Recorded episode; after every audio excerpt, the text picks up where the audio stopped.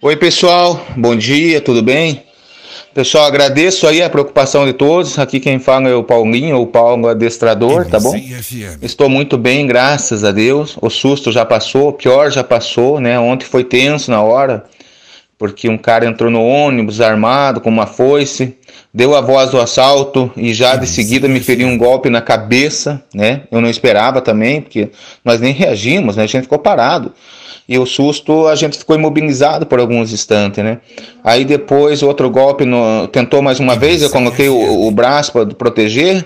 Aí depois tentou dar mais uma, eu tentei segurar a força e cortou a minha mão. Aí caí com ele no chão, mas eu estava preso com o cinto. Daí não deu para conseguir tomar a foice dele, né? Daí foi assim, eu soltei a foice, clamei por Jesus e foi só o que eu fiz. E o ônibus começou a voltar de ré para trás, porque estava solto.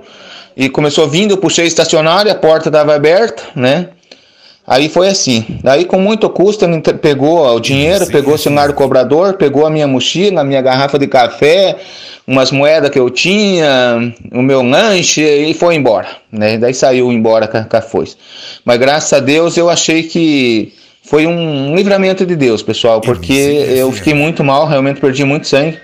Mas graças a Deus estou aqui, né? E Deus me deu a vitória e estou de pé e estou bem, graças a Deus, e podendo falar com vocês aí, tá bom?